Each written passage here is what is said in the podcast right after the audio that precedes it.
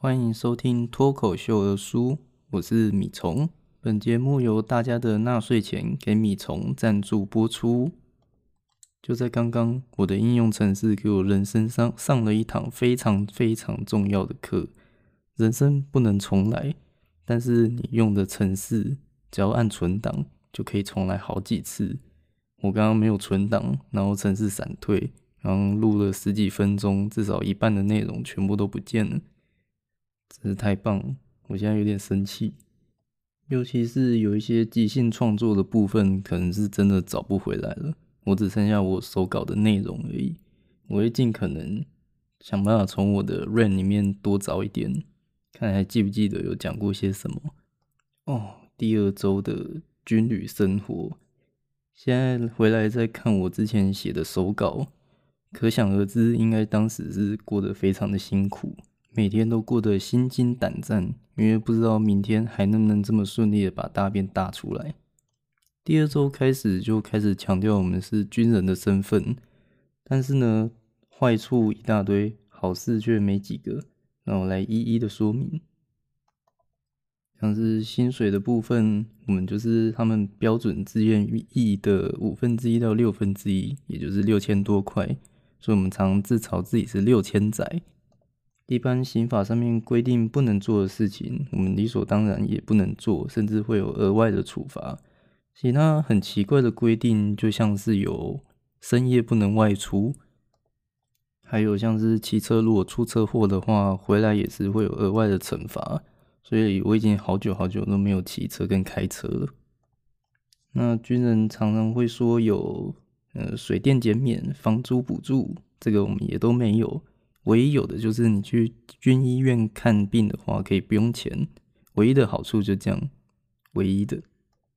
哦，还有有些企业会有军人折扣，那我们的临时军人证应该也是可以申请得到。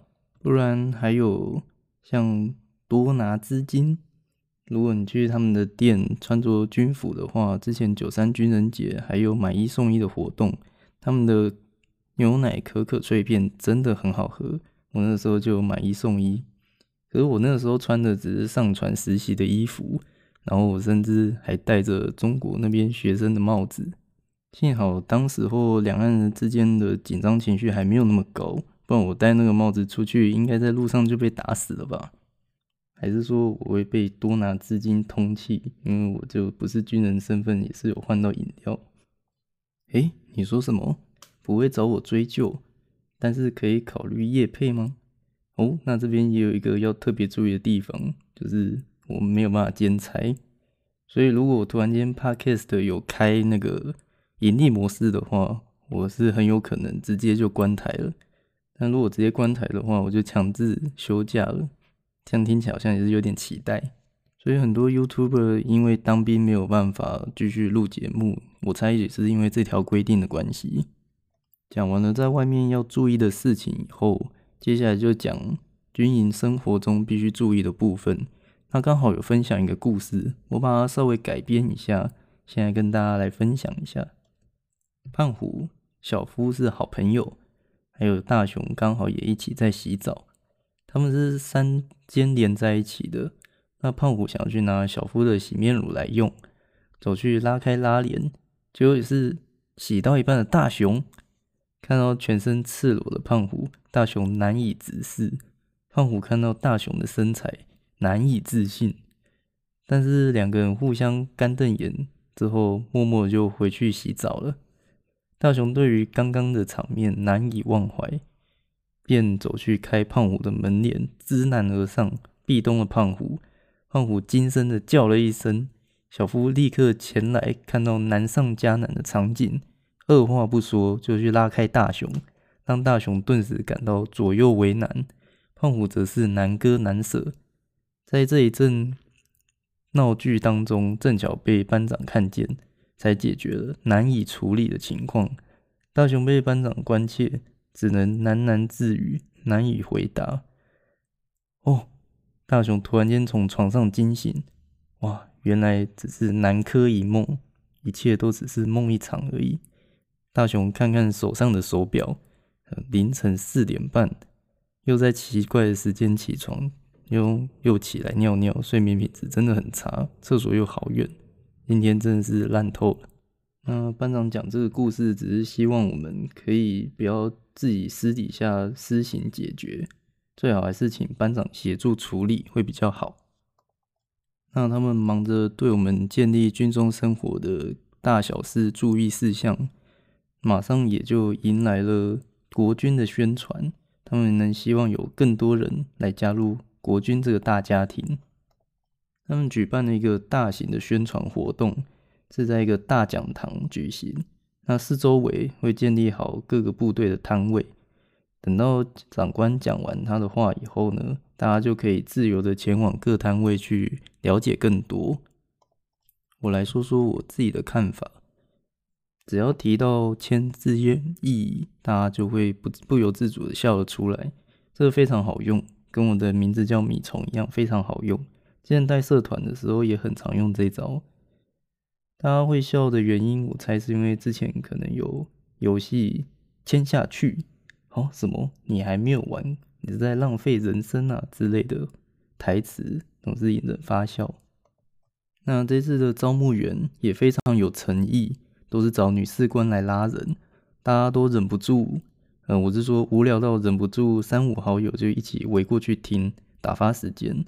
我发现了一件非常不得了的事情，有一个部队的士官看起来超像重制版的古墓奇兵的罗拉，他的腰身还有发型都很有味道啊，不是，我是说非常到位。我常常怀疑他应该就是来这边 cosplay 的吧。进来这边两周，看到有这么像自己喜欢角色人物的人出现，我忍忍不住就签下我的电话，希望可以一起去寻宝或者是一起去摸哨之类的活动。但是我签下去以后才发现，好像有点不太妙。如果他真的像罗拉一样这么厉害的话，那我非常有可能在刚开始没多久，我就各种意外身亡。山崩啦，土石流啦，还是石头压下来，就刚好压在我头上。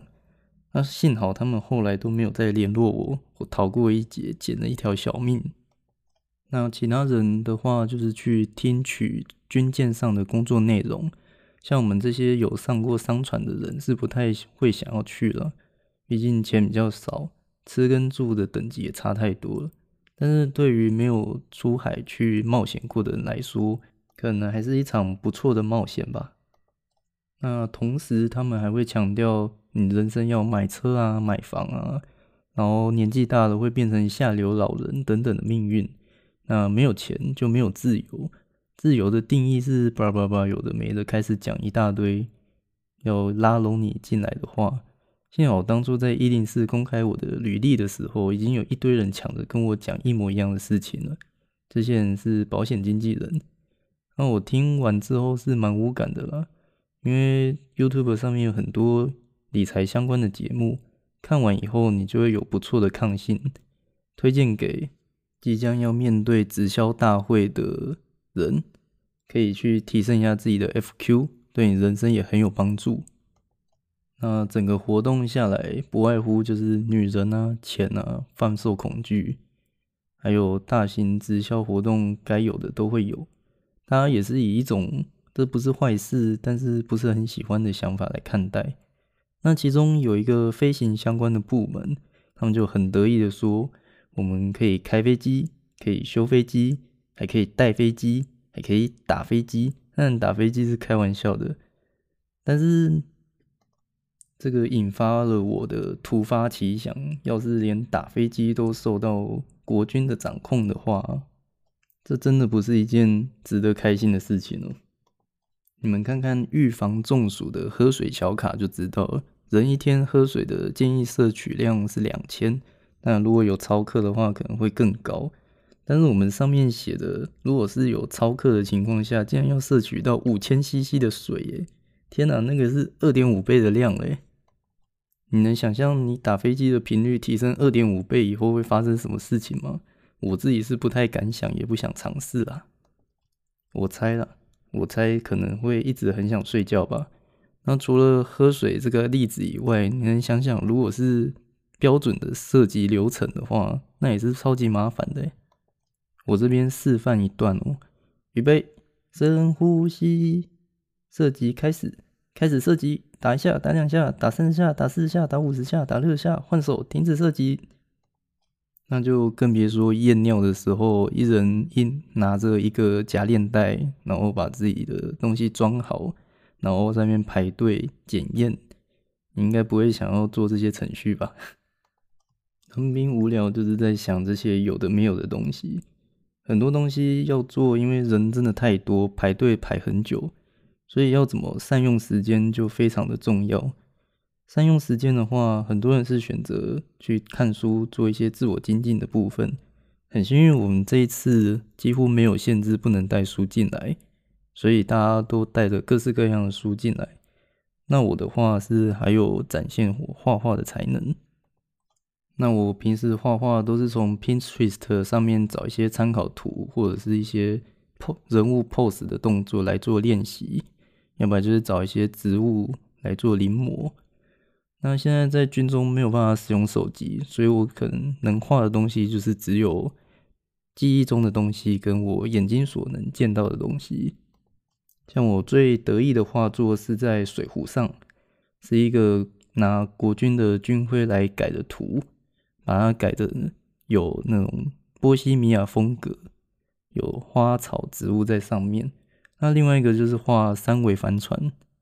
也是很多人都表示非常的喜欢，叫我赶快去出画册。那有一次，我拿着我的画册，然后眼睛就看着平常扮黑脸班长，大家都默默的很期待，诶，我是不是想要恶搞他的外形之类的图？过不久之后，都凑过来看我画的如何，结果发现画册上面竟然一片空白，什么都没有画。然后他们后来才知道，什么？原来我只是在做白日梦而已。让他们失望了，真是抱歉。这周发生的事情就差不多这样。